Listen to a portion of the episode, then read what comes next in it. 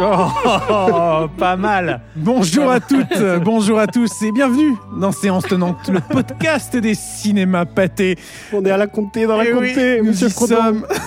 Je suis Monsieur Frodon.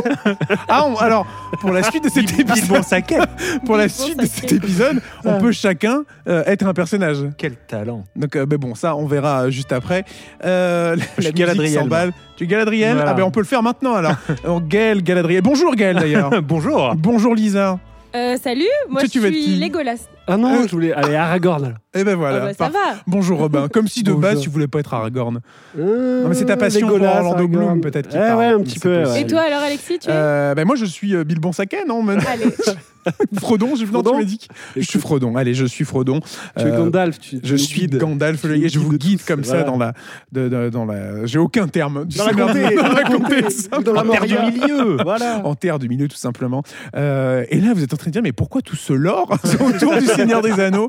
Eh bien, c'est très simple, euh, car dans cet épisode spécial aux couleurs du Seigneur des Anneaux, euh, on va vous parler forcément de cette trilogie mythique, euh, de Peter Jackson et, et de tout un tas d'autres sujets bien croustillants, bien sûr. Mais pourquoi on vous en parle? Ça, c'est la grande question. Et bien, tout simplement, car euh, la semaine prochaine, euh, à partir du 6 septembre, donc du 6 au 12 septembre, la trilogie du Seigneur des Anneaux euh, revient en exclusivité en IMAX dans les cinémas pâtés, revient également en Dolby Cinéma euh, et également dans des séances classiques dans d'autres cinémas pâtés.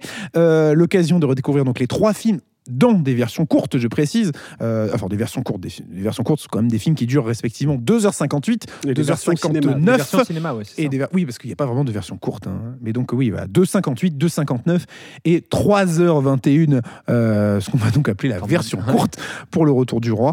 Euh, parce que sinon, le Retour du Roi, je crois que ça dure plus de 4h30. 4h20, Ouais, 4h30, c'est- c'est par là. c'est un bon gros morceau. Autant vous dire que si on passe pendant une semaine euh, la version 4h30, ça fait deux séances par jour.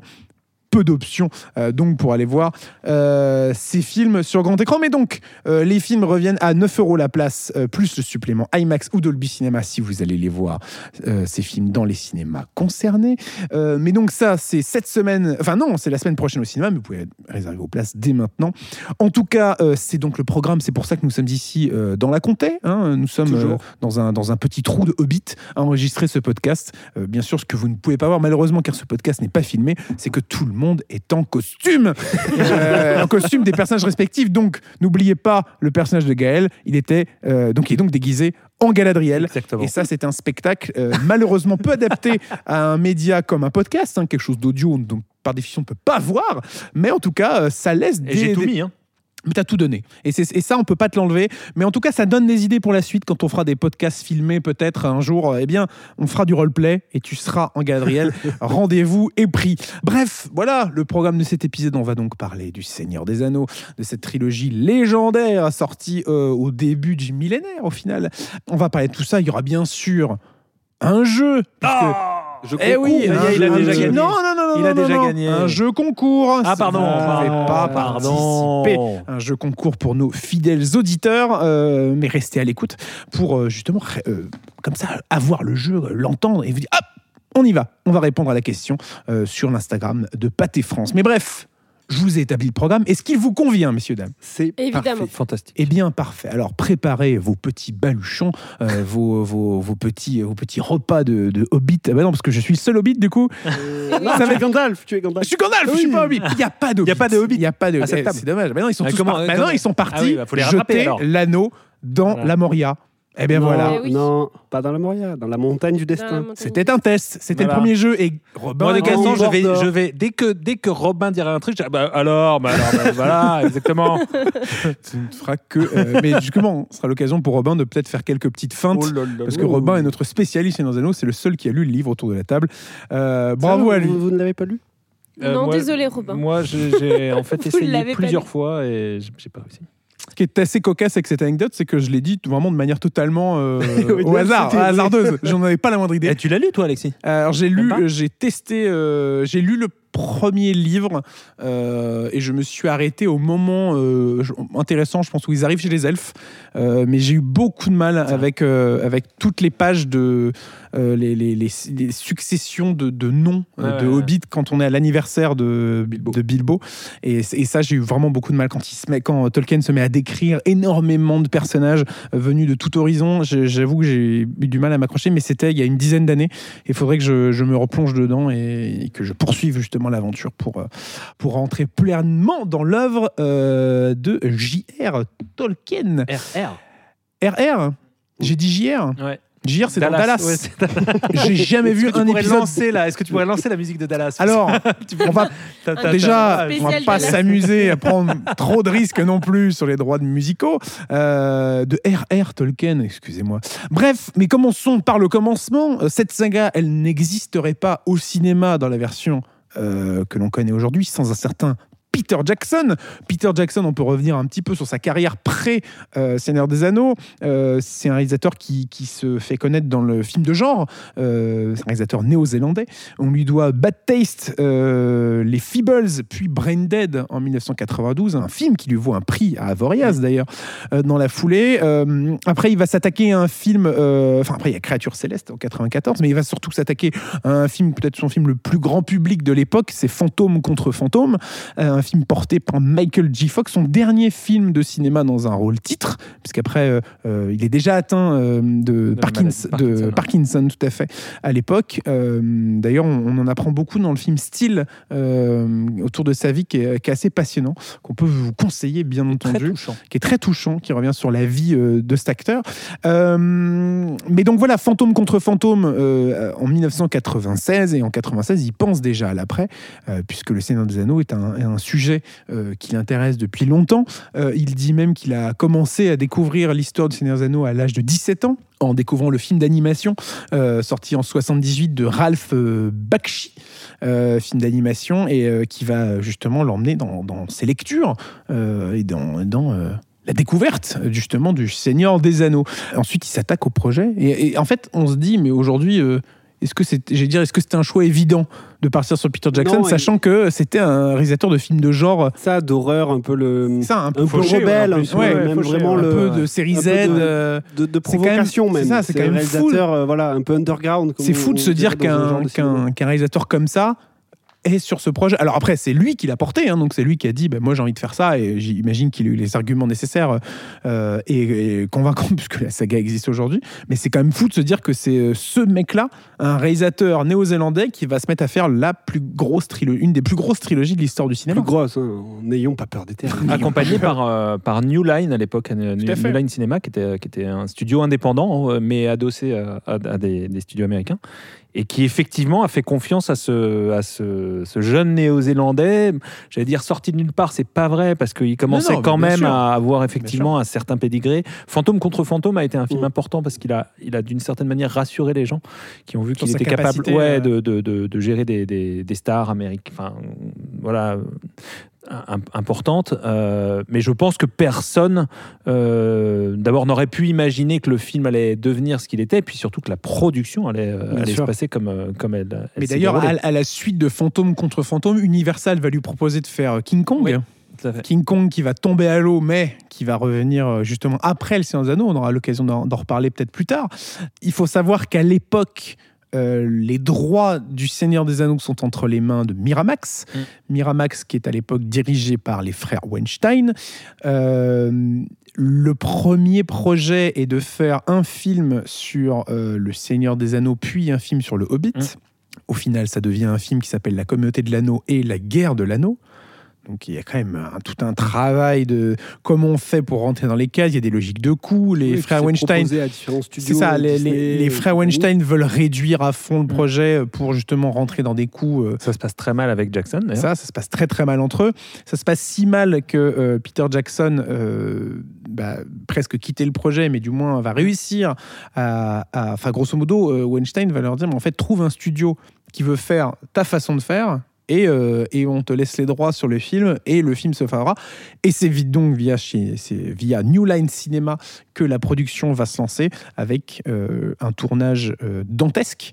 Trois films tournés en même temps En Euh, Ça me rappelle Nouvelle-Zélande. quelque chose. en Nouvelle-Zélande, en même temps, c'est quand même extraordinaire comme Même logique ça, de ça production euh, avec un, un aujourd'hui. budget fou, hein, Voilà. presque 300 millions de dollars de l'époque, en plus, sans parler de l'inflation, qu'aujourd'hui on arriverait sûrement à un demi-milliard de dollars.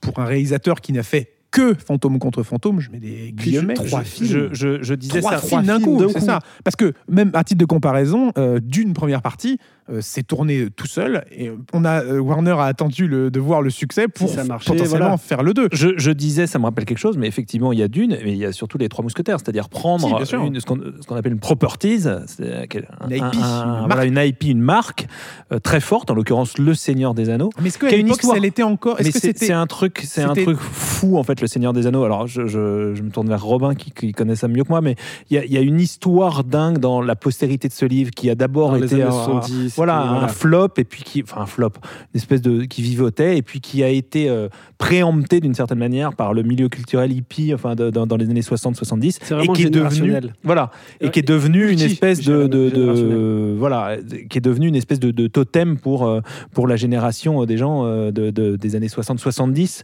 enfin qui ont grandi dans les années 60-70. Peter Jackson en fait partie. C'est c'est comme le rock en fait, c'est vraiment les, les- les deux marqueurs euh, marqueurs de la contre-culture des années euh, des Et- années et pop de Peter Jackson. et de Peter Jackson, puisque effectivement il a fait le, le- le fabuleux documentaire sur euh, Get Back sur, euh, sur, sur les Beatles. Il n'y a pas de hasard. Et, et je trouve que en fait c'est ça qui, est, qui effectivement a permis aux, aux financiers de, de, de- de faire ce pari, comme en France, on, Pathé pour pas le citer, l'a fait avec euh, avec les, Mousquetaires. le- les- les mousquetaires et Alexandre Dumas. Et je trouve que c'est en, en ça, c'est un film, enfin c'est un film, j'allais dire en ça, mais non, c'est sur plein de niveaux, c'est un film prototype en fait, euh, Le Seigneur des Anneaux. Et au, au- au départ, on, on a le projet de faire deux films. Et Peter Jackson, en voyant la masse et la, la quantité incroyable euh, par rapport aux livres, qui sont quand même des, des- des pavés monstrueux et beaucoup d'éléments ont été coupés, euh, qui dit au studio non, il faut faire trois films, adapter les trois livres, donc euh, La communauté de l'anneau, qui à la base s'appelle La fraternité de l'anneau, euh, Les deux tours et Le retour du roi, euh, pour en faire la trilogie qu'on connaît. Mais euh, on, a beaucoup d'exemples de films de suite tournés après un premier succès éclatant Ouais. de épisode 2, épisode 3 tournés ensemble. Ça suit une logique commerciale, mais aussi ça vient conforter et valider un premier succès. Superman. Euh, euh, Pierre des Caraïbes, Matrix. Ouais. Là, avec Le Seigneur des Anneaux, c'est vraiment une trilogie à plusieurs millions, centaines de millions de dollars, plus de Euh, 250 validé. millions. tournée en même temps, avec euh, une quantité d'ailleurs de, de pellicules euh, incroyable, parce que rien que les versions courtes, comme on disait, les versions cinéma s'approchent à chaque fois des 3 heures. Et On en plus, derrière, on a une version longue, On peut parler de kilomètres de bobines. Sans doute. C'est l'expression qu'on utilise. Mais, oui, euh, tout bien sûr, fait, Dans, dans, dans le cinoche, C'est comme ça qu'on parle. Dans le milieu. On parle en kilomètres de bobines. C'est presque un Je t'ai interrompu une- pour une vanne euh, Non, mais que il y je avait un note. beau moment. Vous il y avait un beau moment de Je la noterai à entre vous deux. 5,5 sur 10, ma vanne. voilà, après, c'est ouvert au Je- Je public. ne préfère pas juger, Alexis.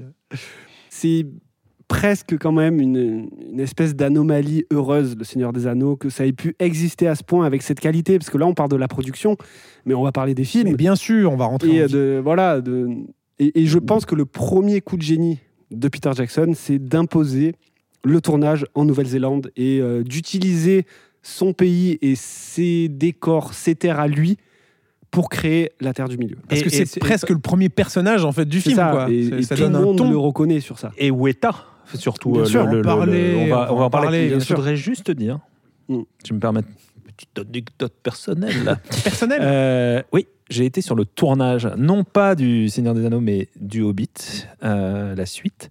Et ça se tournait là-bas. Et je vous promets que ce que tu viens de dire sur la Nouvelle-Zélande et le fait que ce soit un personnage à part entière du film, c'est incroyable parce que tu es dans une nature qui est enfin qui est tu as l'impression d'être sur une autre planète, littéralement sur une autre planète et le film utilise ça de manière euh, complètement euh, complètement enfin inouïe quoi. Vraiment euh, c'est réellement euh, assez assez stupéfiant. Moi c'est un des un des, des un des voyages de, de, plateau enfin des sept visites comme on dit qui m'a le plus bouleversé parce que c'est vraiment tu vois, tu arrives dans, dans, ce pays et tu vois que ce pays est, devenu la, terre du milieu quoi d'une certaine manière. C'est euh, c'est dingue. Moi, je voulais ajouter quelque chose sur la production. Est-ce que vous disiez, Robin et, et Gaël, sur, euh, sur le fait que, effectivement. Alors, Robin, tu disais que c'était une anomalie presque que. euh, le Seigneur des Anneaux ait été fait tel qu'il a été fait, tel qu'on le connaît aujourd'hui. Et en même temps, Gaël, tu disais euh, que Peter Jackson, c'était un peu l'héritier de toute cette, de toute cette culture ou pop culture que J.R.R. Tolkien il a créé à travers ses livres. Et en même temps, je trouve qu'il n'y avait pas d'autres cinéastes finalement qui auraient pu le faire tel que ça a été fait aujourd'hui. Je vois, enfin, j'ai du mal. Sûrement que des, des grands cinéastes ont été attachés à, ce projet-là euh, dans les années 90, quand justement c'était peut-être encore la propriété de Miramax, etc. Mais je trouve que le fait que ce soit cet enfant-là de la pop culture, de la pop culture geek aussi, et de cette contre-culture-là aussi. Euh, Oui, mais tu, tu dis ça, mais du- d'une certaine, c'est- c'est- c'est d'une certaine manière, par exemple, un, un type comme, enfin, on sait que Guillermo del Toro a failli, euh, failli ré- réaliser un, un- un- voilà, faire, ah, faire le Hobbit. Et, j'ignorais. et, et, et, et, et d'une euh, d'une certaine manière, est-ce que est-ce que retombe dans le- Guillermo del Toro euh, n'aurait pas pu faire n'aurait pas pu faire ce film-là? Si, mais cette typologie de réalisateur, Oui, parce qu'on voilà. parle justement, comme Oui. disait Robin, de, Ouais, de ouais. contre-culture. Oui, oui, Guillermo del Toro s'inscrit parfaitement Non, non, mais bien sûr. Non, non, mais euh, Même, tu vois, peut-être un Tim Burton, esprit un peu gothique du, des- dans les années 80. Ok. Non, mais je trouve ça intéressant et je trouve que peu de réalisateurs peut-être auraient, ou du moins ce que je veux dire, c'est que peut-être peu de réalisateurs auraient pu euh, rendre hommage à l'univers Ouais. Hyper dense de J.R.R. Tolkien et respecter même euh, ces codes, euh, la langue qui était hyper importante chez lui, euh, tout le lord en fait finalement et tout l'univers tel qu'il l'a fait tel qu'il l'a représenté. Mais ce qui est dingue dans, toute cette histoire, c'est la, manière dont, lui a réussi, et on sait que par le passé, il y a eu des tentatives qui ont soit échoué, soit ont finalement abouti à des, à des œuvres en fait assez, assez pas complètement pas harmonieuses quoi. Le- le- moi, ce qui me fascine dans toute cette histoire, c'est la manière dont lui a- a- est resté debout, droit, intransigeant sur sa vision artistique et sur et, et- et- et sur le projet qu'il avait en tête. Ça, qui est monstrueux. cette cohérence. Ce Ouais, qui est ouais. monstrueux, c'est que quand on regarde justement la, la filmographie qu'a ce, qu'a cet homme-là, qu'a Peter Jackson, et d'un seul coup on voit qu'il y a l'étape Seigneur des Anneaux, mais en fait, Ouais. on a du mal à se rendre compte comment quelqu'un qui a fait la carrière qu'il a fait dans des, dans des productions Z ou même Fantôme contre Fantôme, qui est certes un, qui reste un petit film de genre comparé à ce qui est devenu Seigneur des Anneaux derrière, mais comment on peut avoir les épaules pour porter un projet de cette envergure-là? C'est pas simplement un réalisateur, c'est lui qui qui euh, amène absolument tout dessus, On quoi. dirait qu'il en est toujours épuisé 20 ans après d'ailleurs. Ouais, c'est Ouais, c'est Mais on en parlera, on il en parlera après justement. s'en est jamais remis. euh, Jackson. Ju- Juste sur ce- moment-là, en fait, ce moment où on décide que euh, c'est Peter Jackson qui va faire le film et qui se lance dans l'aventure, je trouve que si tu le remets quand même en contexte, tu te dis que tu es à la fin des années 90, que c'est un moment hollywoodien de, pure ébullition. Quoi. Il se passe un truc à Hollywood comme il ne s'en passera plus, à mon avis, euh, jusqu'- jusqu'à aujourd'hui. Quoi. Enfin, on- n'a pas revu ça euh, à cette époque. C'est la grande époque de Pixar. Le, moment où Pixar euh, prend le pouvoir et impose ses standards en animation, c'est le moment Fincher, c'est le moment Matrix et, les. Euh, pareil, quand on pense à ce qu'a été Matrix à ce moment-là, c'est complètement inouï. C'est le moment où le, DC Comics euh, renaît avec, enfin, Marvel et, DC renaissent avec, avec euh, des, films qui sont géniaux, les X-Men de, Singer, enfin Spider-Man. Enfin, il y a, un truc à ce moment-là industriel, je pense, un moment industriel où, y a, où les choses pouvaient se faire et à des, budgets fous et avec une créativité qui est quand même euh, qu'on peine aujourd'hui à retrouver, je trouve. Et, et petit point, c'est Lisa, tu, tu- tu me l'as fait penser euh, en le disant. euh, Peter Jackson a aussi cet amour immense pour l'œuvre de Tolkien. Ah, carrément. Et ça va dans le fait de respecter les langues, de les mettre en valeur, les cultures, de, de ne jamais, trans- euh, ne jamais euh, concilier le moindre élément non plus sur ça. Euh, notre réalisateur n'aurait peut-être pas euh, euh, ré- euh, retranscrit la langue elfique, la langue du Mordor, la langue des hobbits et ainsi de suite euh, à travers toute la trilogie. Pour constituer sa fameuse communauté de l'anneau dans le premier opus euh, et dans le reste de ses aventures, euh, Peter Jackson fait appel à un, casting assez incroyable qui a réussi à, comment dire, à imposer ses, choix dans l'inconscient collectif. Aujourd'hui, quand on pense au Seigneur des Anneaux, on voit immédiatement sa, galaxie de personnages, euh, que ce soit les hobbits, les elfes, les nains et, j'en passe, ou même les humains. C'est fou de, prendre des acteurs comme ça et de les, de les mettre aussi. Parce que euh, les mettre sur le devant de la scène, parce qu'il n'y a pas énormément de grosses têtes d'affiche hein, quand, on, quand on regarde ça. euh, T'as quelques acteurs vétérans, c'est ça. Mais Alors, on euh, pense- beaucoup de. Parce que même un, un Ian McKellen, Mm. euh, qui n'a pas encore fait donc, euh, le- les, les films X-Men, donc auprès du très grand public, Ian McKellen, c'est un, c'est un un visage. acteur euh, euh, anglais de théâtre. C'est ça, mais, mais comme. Christopher Lee est un has-been. C'est ça, non, mais à entre l'époque, guillemets, c'est ouais, ça, ouais, c'est- c'est- attention. Ah non, mais c'est un acteur que j'adore, mais, mais, mais c'est un. Point. c'est- On aurait pu couper l'épisode là. Générique de fin est un has Merci beaucoup. Non, mais c'est c'est un acteur qui, euh, qui, Non, qui mais est il le a- Dracula. Mais il a déjà eu euh, ce- sa renaissance avec, Tim Joe Burton. Ouais, avec euh, Tim Burton. Oui, oui, c'est vrai. Dante, ouais.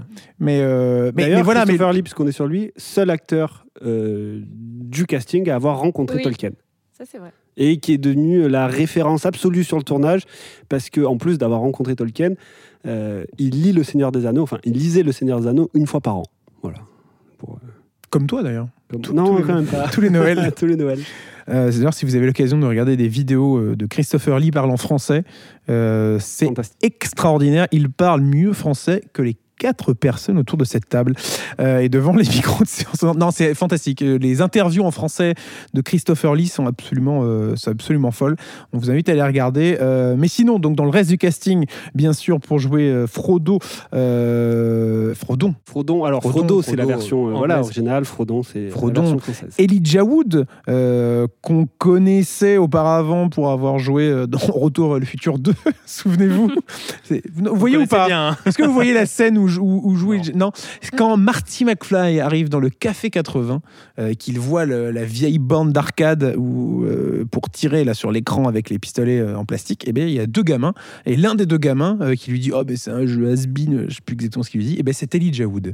Donc en effet, on se souvient pas forcément d'Elijah Wood pour ce film-là, mais bon, Seigneur des Anneaux, Retour le futur, Michael J. Fox, Peter Jackson, Fantôme contre Fantôme, Quel talent Pyramide Euh, ou mot de passe pour les plus jeunes.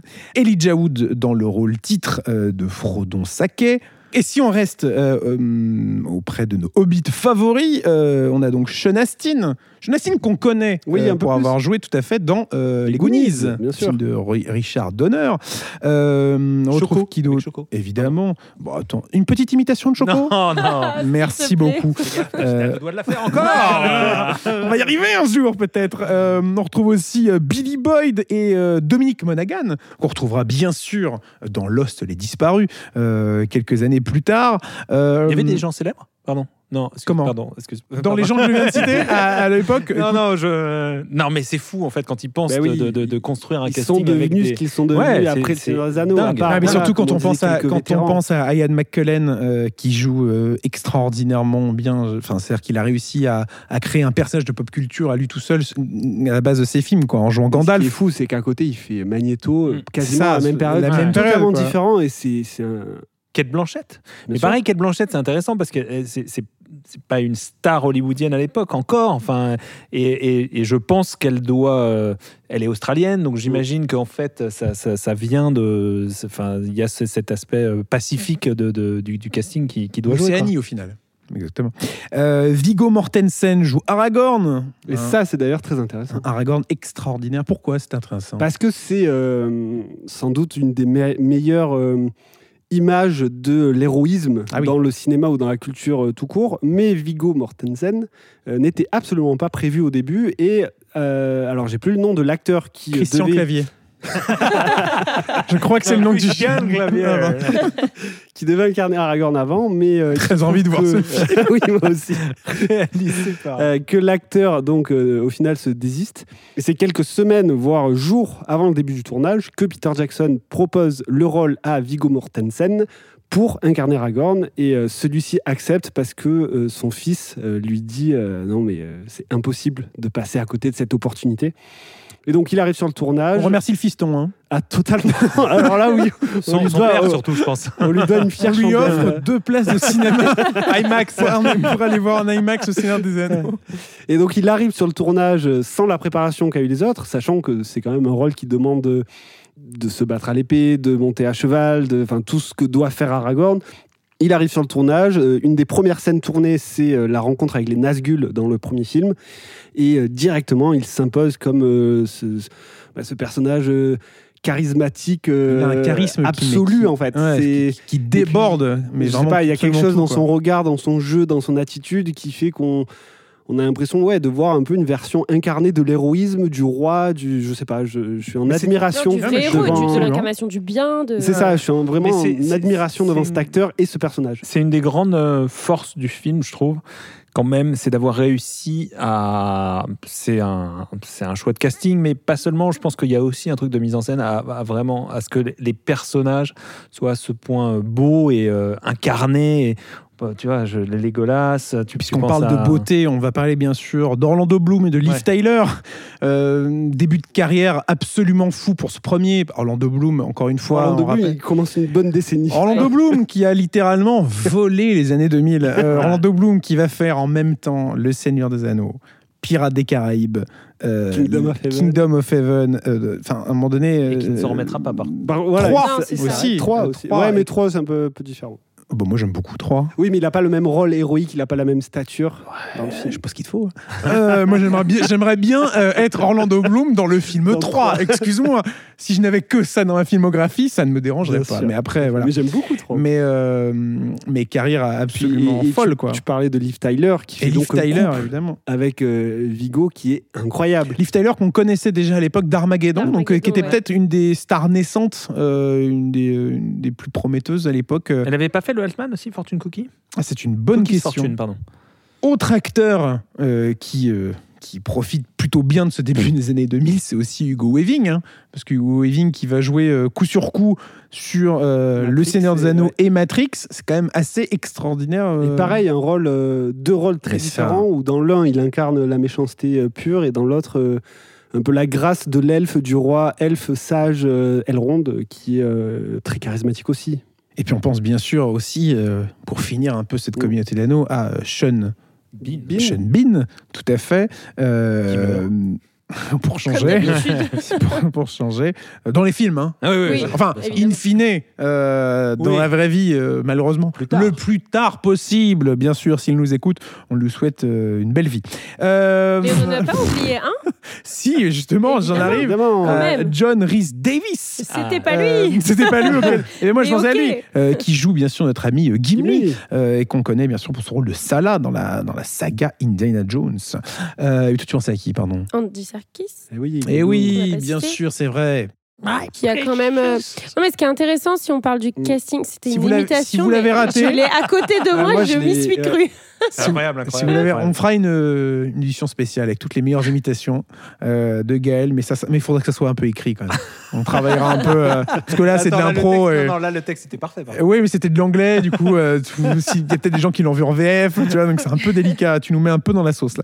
Euh, mais oui, donc Andy Serkis. Oui, il y a Andy Serkis. Non, mais après, pour parler plus globalement du casting, c'est quand même inté- intéressant les trajectoires différentes qu'ils ont tous eues post Seigneur des Anneaux. Il y en a autant qui ont percé. euh, Orlando Bloom, même si c'est peut-être un peu plus.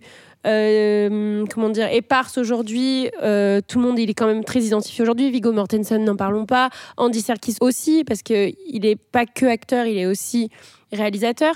Alors que peut-être d'autres font des projets un peu plus rares et se font plus rares publiquement, quoi. Donc c'est assez intéressant en fait euh, l'impact que ça a eu sur leur carrière, le Seigneur des Anneaux. Il y en a certains qui sont encore identifiés que par ça, et d'autres au contraire qui ont réussi complètement à se désolidariser de cette franchise. Kate Blanchett, elle a plus besoin du Seigneur. Là. Non, Non, par exemple, qu'elle- elle en a plus besoin elle. Parce qu'elle arrive, elle arrive tranquillement.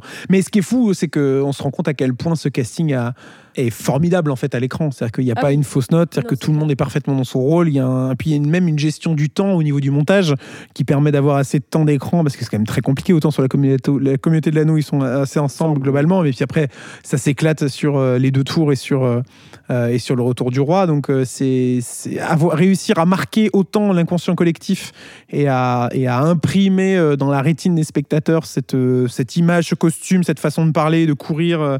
c'est assez, assez fabuleux, Et justement, pour rebondir là-dessus, euh, pour faire interagir ces personnages qui font parfois euh, trois fois la taille de celui qui est justement à côté, il y a les effets spéciaux. Euh, Gaël en parlait tout à l'heure. Euh, vous remarquerez cette petite transition. euh, quand même pas mal. Euh, mais donc Weta, Ouais. Weta Digital. Weta Digital, parce que Weta, c'est une boîte d'effets spéciaux créée par un proche de Peter Jackson, Richard Taylor, pour ne pas oublier son nom, qui a beaucoup travaillé avec donc Weta Workshop sur bah, tous- les éléments physiques, en, au fait, de- du Seigneur Anneaux, à savoir les costumes, les animatronics, les visages, enfin les, les, les, les masques, les monstres et j'en passe. Euh, les armes aussi, beaucoup. Euh, c'est eux qui ont confectionné toutes les épées, toutes les lances, euh, les arcs et j'en passe. Mais Weta FX est donc créé en 1993 par Peter Jackson et servira essentiellement, enfin essentiellement, essentiellement est aujourd'hui une boîte d'effets spéciaux comme peut l'être ILM, donc euh, créé par George Lucas à l'époque de Star Wars, un une des références dans le milieu des effets spéciaux mondial. Euh, Il travaille avec, euh, James Cameron sur. euh, Exactement, c'est eux qui ont euh, conçu notamment euh, Pandora et qui ont beaucoup travaillé sur, euh, sur la voie de l'eau. Je crois Mm. qu'ils ont même commencé à travailler sur Avatar, euh, la voie de l'eau, à partir de 2017, pour qu'on voit un peu la, la durée de temps de travail sur le projet. Mais pour revenir sur Seigneur des Anneaux, c'est donc Weta FX qui va s'occuper bah, justement de, de- de toutes ces scènes extraordinaires. euh, de- de- où on a des milliers de, j'allais dire des milliers de figurants, mais c'est des figurants virtuels, donc des Numériques. milliers des figurants numériques. Mais ces scènes de combat extraordinaires. Ça reste encore euh, parmi les plus belles charges du cinéma, en fait. Même 20 ans après, on peut penser, euh, évidemment, voilà. euh, Mais même, je pense à la charge des Rohirrim dans Le Retour du Roi, sur le- les champs de Pélénor, qui est euh, absolument incroyable. C'est bon, en plus, on a un discours du roi Théoden qui est assez fou. Et puis ensuite, on a Je pense qu'il parle, à- il parle à des gens. Là, je, Je je- qu'en fait, c'est des codes. c'est vrai il y a que des là- codes, il y a, il y a des gens qui écoutent. c'est ce que J'ai failli rien dire, mais c'est vrai qu'au bout, bout du quatrième Est-ce que j'ai trop de même droppé Là, euh, non mais attends, non mais attends, c'est- c'est- c'est c'est- c'est dommage de t'interrompre là-dessus parce que c'était ultra intéressant, mais c'est vrai que là, moi, j'étais totalement perdu. Non, mais, non, mais en fait, et, et- et tu, tu- mine de rien, nous, on, on- on rigole euh, comme. comme Ah non, c'est de l'admiration. mais, hein. mais, mais en réalité, tu es dans le truc de Tolkien. C'est moi, c'est ce qui m'a toujours fasciné. C'est-à-dire, non, mais ça m'a toujours fasciné parce que c'est effectivement, tu as l'impression que c'est euh, que c'est réel. C'est-à-dire que Ah tu, oui, tu, les, les gens qui aiment ça, et j'ai des, amis proches, euh, voire dans ma famille, euh, qui sont fous de ça, et tu leur, tout, tout ce que tu dis, as des fois, tu as l'impression que c'est- une autre langue euh, que, Oui. que, que vous parlez. quoi. Et ça me fascine parce que le, le film est comme ça. Le film réussit à, à- être à la fois une main tendue pour les gens comme moi qui n'en ont rien à faire ou qui sont complètement, tu vois, hermétiques même à cette mystique-là, et en même temps à être. Oui, il existe en tant que tel sans être méta pour faire mais pour comprendre vous, il que- est, il est, enfin pour vous, pour, pour les gens comme toi.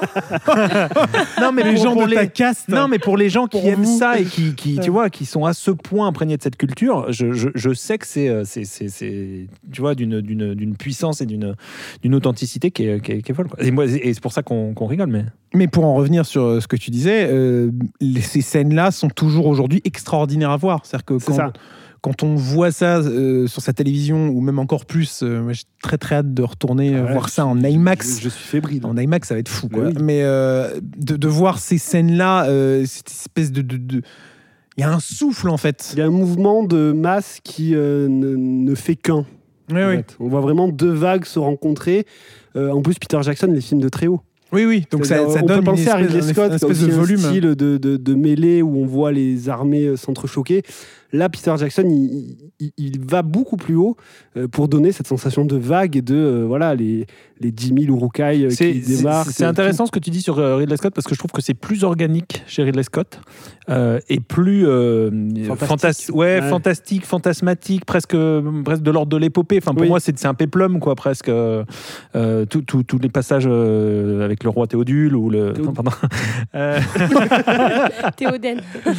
non, Non, mais pour te rejoindre, c'est vrai qu'on, a priori, on ne verra pas euh, Napoléon rider euh, une ça, défense voilà. d'éléphant Voilà. dans euh, Ridley non, Scott. mais, j'adore. mais, mais, mais, mais je trouve qu'il y y, y a ce truc-là, en fait. C'est, marrant de les, les opposer parce qu'il y a, il y a effectivement euh, un, un truc très fort de, de, de cinéma, quoi. Et pour accompagner tout ça, il y a une musique qu'on a entendue en début d'épisode.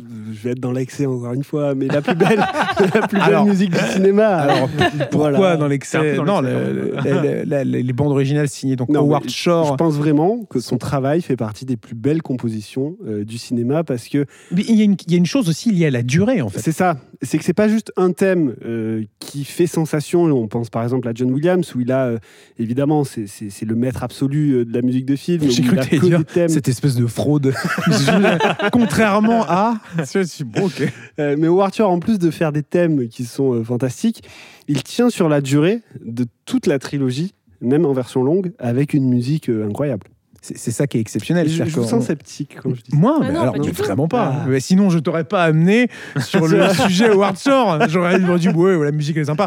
Non, mais oui. En fait, ce qui est, ce qui est fou, c'est que même dans des thèmes très légers entre guillemets, comme celui qu'on a entendu, le thème des Hobbits, que ce soit les thèmes de combat, les thèmes de, de, de- de- de- Les thèmes épiques. les thèmes épiques et puis même les thèmes quand on quand on juste va suivre des personnages marchant dans les montagnes il y a un truc qui accompagne le voyage en fait Je pourrais pleurer là.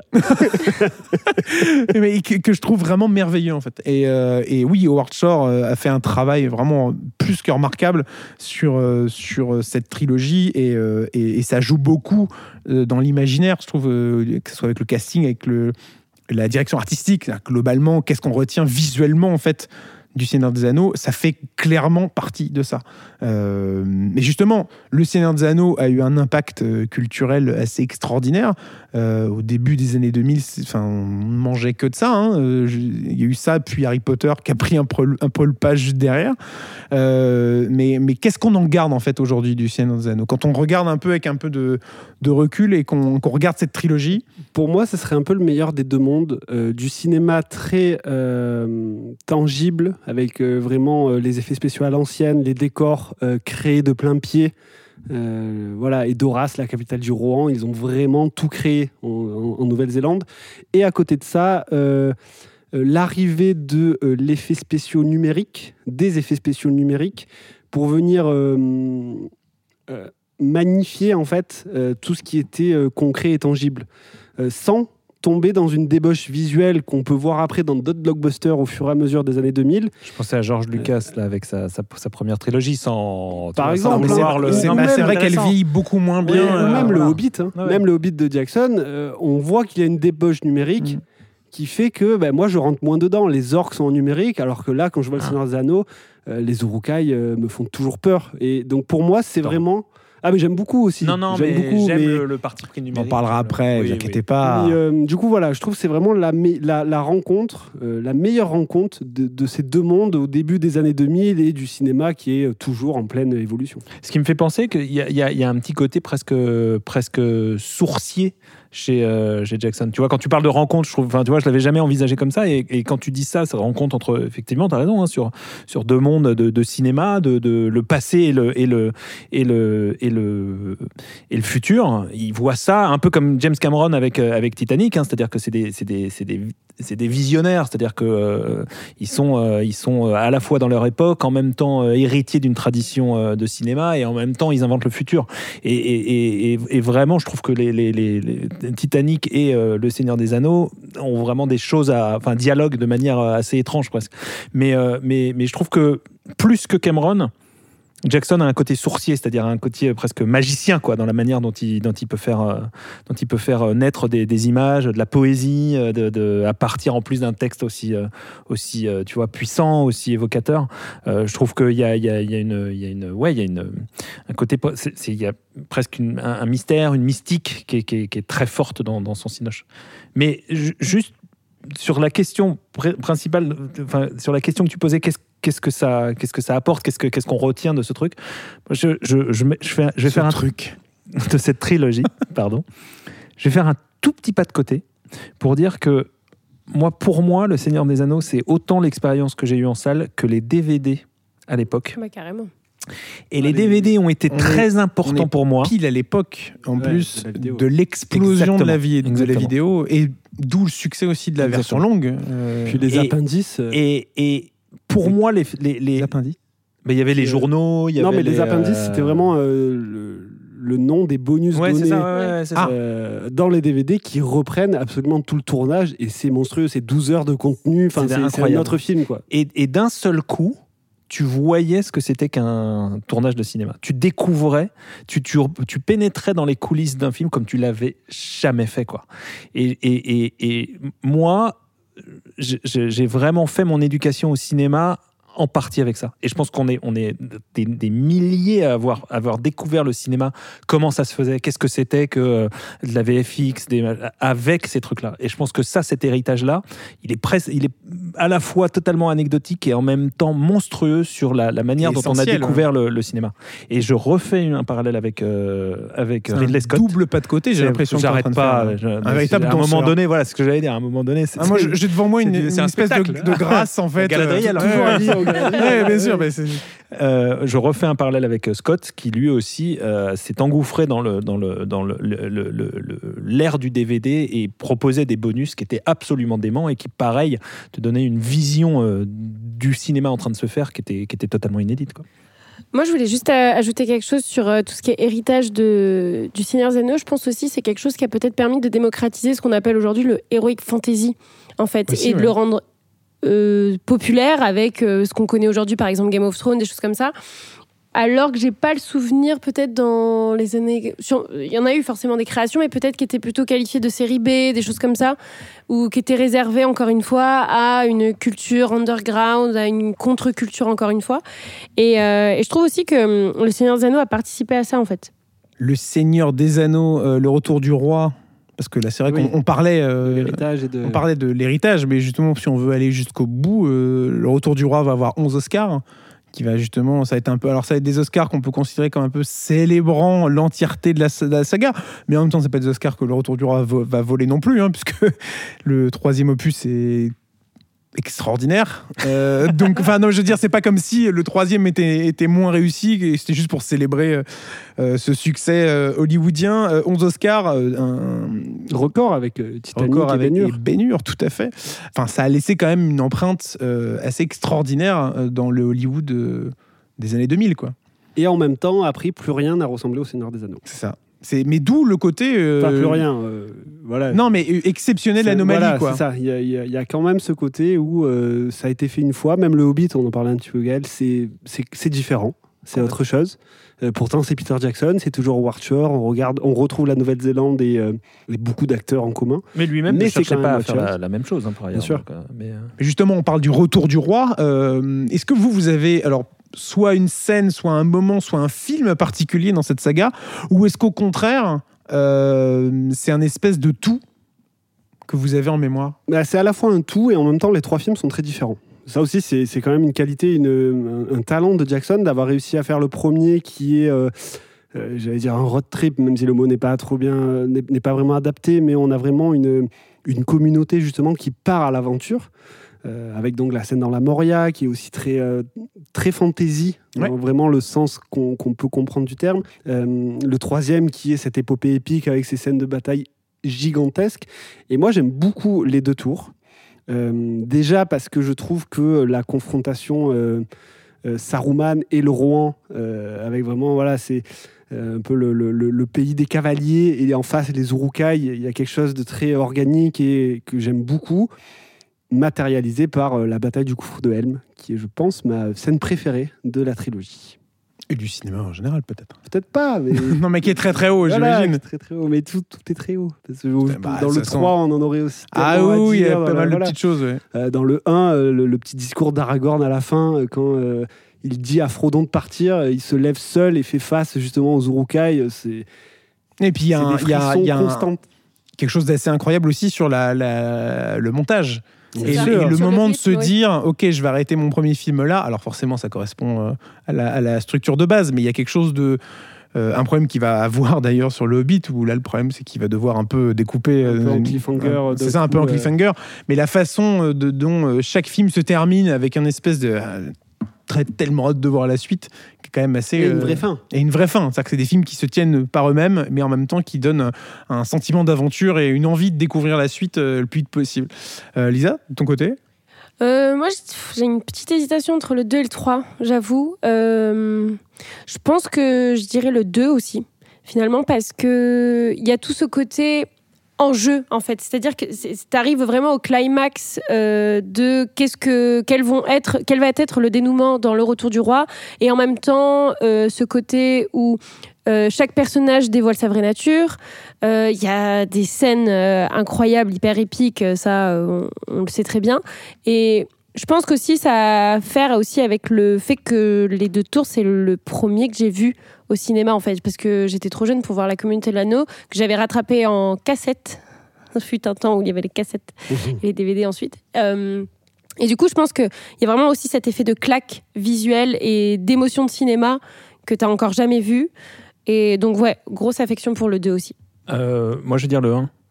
Parce que c'est le premier que j'ai vu et que euh, je l'ai vu en salle et que je me suis dit, ah ouais, il se passe quelque chose.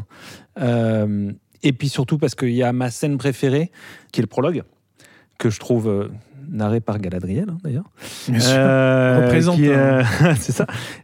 Qui est pour moi un morceau de cinéma où on, enfin, on, s- on- on s'installait en se demandant ce qu'on allait voir, prendre, et d'un seul coup, il y avait un truc fou qui se passait à l'écran, quoi. Avec, avec cette voix off euh, dingue, avec euh, tout ce qui se passait à l'écran de manière euh, à la fois, c'était un opéra en même temps. C'était incroyable, incroyable. Et je pense que je je pense que c'est ça moi qui me qui m'a qui, qui m'a ouais, qui m'a fait basculer quoi. Le Seigneur des Anneaux, c'est donc à redécouvrir ou à découvrir dans les cinémas pâtés dès la semaine prochaine. Et on vous offre des places pour aller justement en profiter sur grand écran au cinéma. Euh, tenter de gagner euh, ben, euh, des places pour aller voir les trois films pour deux personnes euh, aux séances qui vous intéressent. On vous laisse faire votre propre tambouille, n'est-ce pas, Gaël? Ah bah bien sûr. Merci de ton soutien. Pour tenter votre chance, vous rendez sur la page Instagram de Pâté France, vous cherchez la petite publication Je concours, séance tenante, et vous répondez à la question suivante, et bien tout simplement, euh, qu'est-ce que vous avez le plus hâte de découvrir ou de redécouvrir sur grand écran euh, Eh bien de cette saga du Seigneur des Anneaux, ça peut être une scène, un moment, un film tout entier. Bref, vous nous dites ça euh, sur Instagram et on vous offre des places pour aller découvrir ou redécouvrir donc la trilogie du Seigneur des Anneaux. Reprenons un peu le, le fil de nos événements. On a largement parlé de cette trilogie. On peut parler de l'après maintenant. L'après pour Peter Jackson. Alors l'après pour Peter Jackson, c'est quoi? Eh bien, aussitôt épuisé de cette trilogie. Euh, absolument folle en termes de production et ce, ce succès absolument monstrueux au box-office, il s'attaque à quoi? À King Kong on y revient, on en parlait tout à l'heure, Euh, le projet euh, qui avait été avorté, la suite justement de Fantôme contre Fantôme. Euh, King Kong, c'est un remake du premier film King Kong, sorti dans les années 30, Ouais. si je dis pas de Ouais, bêtises. Euh, c'est fou comme projet en fait, de faire un remake d'un film de, avec les technologies euh, justement post-Seigneur des Anneaux. C'est quand même un challenge. c'était euh, son obsession. C'est un de ses films. qui- C'est un des films qu'il avait le plus marqué. Ces films un peu Et- doudou, euh, ouais, il ça, ouais. souvent. C'est un, c'est un classique du cinéma et puis surtout un classique du cinéma fantastique. Euh, et, il y on a- tourne et- sur et- les monstres, sur les bêtes, sur le- Exactement, sur le- exactement. sur le Et, quoi. et c'est ce qui va d'ailleurs mettre, euh, mettre en avant en fait euh, Peter Jackson dans ce film. Quoi. Et, et c'est pas la première fois que le film est remaké quand même, puisqu'il y avait eu un remake dans les années 70, 76 de mémoire. Et c'est effectivement la, la- la volonté de, de remettre en, en ordre de marche l'armée qu'il a créée euh, en, en Nouvelle-Zélande, Weta, et puis, euh, et puis euh, les, les- il va faire appel à des nouveaux acteurs. je pense à Naomi- Watts à l'époque. Et effectivement, repartir dans un film qui l'emmène là encore, d'une certaine manière, dans un autre, dans un autre territoire un peu, un peu, un peu fantastique et, et- et assez fascinant. Quoi. Et on retrouve encore une fois Andy Serkis dans le rôle de King Kong cette fois, après avoir bien sûr joué Gollum euh, dans la trilogie du Seigneur des Anneaux. Euh, et après ce King Kong, justement euh, fatigué peut-être de ses, de, ses expériences plutôt, plutôt haletantes, il se tourne vers un projet beaucoup plus intime, beaucoup plus, beaucoup plus petit, une envergure plus terre à terre, disons, avec Lovely Bones, un, drame porté par euh, Saoirse Ronan, mais aussi avec Mark Wahlberg et Stanley Tucci. C'est marrant d'ailleurs de voir dans sa filmographie ça, puisqu'on sait ce qui arrive après, hein, parce qu'après c'est justement une nouvelle trilogie du Hobbit, Euh, et au milieu de tout ça, Lovely Bones. Il a peut-être besoin de faire une petite pause, de se faire un petit film tranquille. enfin, tranquille et encore, parce que ça, quand même, ça reste un sujet assez lourd. C'est ça, c'est ça. Lovely Bones, c'est la, la disparition et le meurtre euh, d'une jeune fille, en l'occurrence, euh, comme tu le disais, jouée par Saoirse Ronan. Et il y a, bah, par contre, il y a quand même ce côté assez fantastique. Oui, on reste, retrouve euh, toujours. hein, donc ouais. ça, ça reste quand même. Parce qu'elle est dans les limbes, en fait. euh. Oui, Ouais, c'est ça. elle est- Elle c'est est ça, dans en une espèce fait. d'entre-deux-mondes et elle va aider son père à. En fait, ses parents, Voilà. euh, ne croyant pas encore à, Voilà. son- à sa, enfin pas si, à sa disparition, mais à, du coup à sa mort, vont tenter de la retrouver. Et en fait, elle, elle est coincée euh, dans l'au-delà. Ouais, c'est ça. Et, euh, et du coup, euh, tout ça pour dire que ça, ce film, malgré le fait qu'il soit peut-être un peu plus modeste et que ça soit complètement un genre différent de l'heroic fantasy euh, ou euh, du film de science-fiction, on retrouve quand même la petite patte euh, fantaisiste et fantastique de Peter Jackson. Il arrive quand même à insuffler ses, ses thématiques. Quoi. Et après, c'est le grand retour en Terre du Milieu, puisqu'il repart à, à l'assaut du Hobbit euh, dans une nouvelle trilogie. euh, Chose qu'il ne voulait pas ouais, forcément c'est mal ça, barré, ça ouais, a eu C'est une drôle de, de- drôle de péripéties quand même, parce que c'est- ça devait être Peter, euh, Guillermo del Toro, pardon, qui devait être euh, à la char, enfin à la tête. diptyque. C'est ça, sur un double film, parce qu'à la base, faut rappeler que le Hobbit est un prequel, donc ça passe avant Le Seigneur des C'est un Anneaux. roman jeunesse. hein. Et c'est un peu- c'est ça, petit c'est roman jeunesse. C'est beaucoup plus petit, c'est-à-dire que si Ah Le. Seigneur des Anneaux est un très gros pavé, le Hobbit est un plus petit, euh, petit roman, euh, plus tourné pour les enfants Totalement. à la lecture. Euh, et pourtant, ils vont justement tirer la corde pour en faire trois films. Il se le passe voyage inattendu, désolation de Smog oui. et la bataille des cinq armées. Je cherchais Il passe un petit peu le même cas de figure que sur Le Seigneur des Anneaux, où euh, au départ, il doit faire que, entre guillemets, deux films. Et euh, face, euh, c'est Peter Jackson au final, hein, qui face à, encore une fois, le matériel dont il dispose et euh, l'envie de proposer une fresque épique, se dit la bataille des cinq armées, qui est un peu le moment phare du Hobbit, qui fait un chapitre dans le livre, même trois lignes, je vais en faire un film. Donc il décide lui-même de faire un troisième film. Et je pense qu'il en ressort encore plus épuisé qu'il n'était que lors du Seigneur des Anneaux, parce que les films sont différents, c'est une autre époque, c'est une autre économie, c'est un autre style aussi, et euh, c'est un réalisateur différent. Et on a l'impression que ça l'a presque brisé en fait. C'est-à-dire que depuis, il ne fait plus rien. Alors, il fait plus rien, il ne fait plus de long métrage. Il continue, il fait du documentaire. Il a fait un documentaire sur la Première Guerre mondiale. Et il a fait aussi la série documentaire sur les Beatles, Beatles Get Back. Et n'oublions pas le, le- le projet euh, avec euh, Spielberg, euh, oui, mais devait qui est resté au stade de projet. Euh, Euh, C'est-à-dire que Tintin, donc en c'est ça. Le, oui, parce que la légende raconte que Rackham le Rouge. Oui, c'est-à-dire que la légende raconte que Steven Spielberg devait faire le premier. Qui est fait, hein, le film existe, hein, euh, tant mieux, car c'est un très très bien. formidable. Euh, il, Peter Jackson aurait dû faire le deuxième. Et il y avait cette histoire comme quoi le troisième film aurait dû être une espèce de co-réalisation entre, les deux. Euh, voilà, on attend toujours hein, les suites des, aventures de Tintin sorties en 2011. Euh, mais oui, c'est vrai qu'on adorerait retrouver Peter Jackson euh, à la réalisation d'un long métrage de faire, fiction. Je crois, un épisode de Doctor Who. Oui, il y avait ça donné. aussi. Puis au final, ça ne s'est absolument pas Et, fait. euh, Parce que même on parle de Doctor Who, oui. époque Peter Capaldi, hein, donc sûr, pas oui. récent, récent. Et, et même, mais bon, ça c'est sans doute lui qui est un petit peu joueur, sur la vidéo d'annonce euh, Ah oui. où il disait qu'il allait faire ça, il y avait le, le Similarion, donc le, le fameux livre encyclopédique de Tolkien, où dedans, oui, merci, euh, j'ai effectivement très mal prononcé le nom, où dedans le, le Seigneur des Anneaux n'est qu'un chapitre à nouveau. Euh, donc il avait le bouquin avec plein de, de, de, notes, de marque-pages, donc forcément, tout le monde a spéculé sur le fait qu'il allait se lancer euh, dans la réalisation de, de ce livre. Bon, ce qui n'est pas le cas, hein, mais voilà, il ne fait plus de long métrage de cinéma pour l'instant. La saga Le Seigneur des Anneaux continue encore aujourd'hui avec la série Les Anneaux de Pouvoir. Euh, et l'année prochaine, un film d'animation va sortir. On en avait parlé euh, lors de notre euh, passage à Annecy euh, sur la guerre du Rohirrim, si je dis pas de bêtises. La guerre des Rohirrim, effectivement. Ah oui, donc tu m'as repris, mais j'avais pas dit de bêtises. Ah, c'est pour confirmer ce que tu allais dire. Oui, J'ai cru que tu allais le répéter, mais avec l'accent un peu elfique. je me suis dit, waouh, ça serait Non, une non, non. drôle de fin d'épisode. Euh, enfin bref, donc la saga continue euh, toujours d'exister, euh, que ce soit en série ou en film au cinéma. Oui, parce qu'il y a l'annonce de reboot également du Seigneur des Anneaux au cinéma, qui a été annoncé il n'y a pas si longtemps que ça. Des nouveaux films Seigneur des Anneaux. Mais bien sûr, il a raison.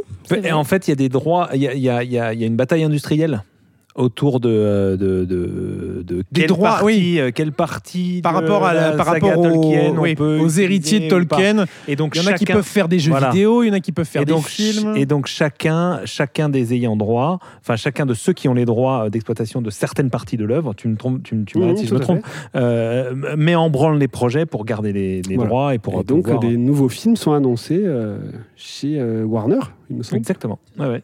de bien beaux projets. Bien bref, Anneaux, on aura l'occasion d'en reparler justement, eh bien quand tout ça arrivera, tout simplement. Pour terminer, bah, revenons sur les bonnes raisons d'aller découvrir ou redécouvrir Le Seigneur des Anneaux. Je sais qu'il y en a beaucoup, Robin, je vais te demander d'être euh, extrêmement dans la synthèse. Euh, D'ailleurs, c'est pour ça que je vais te demander euh, de passer en dernier. On commence par Gaël.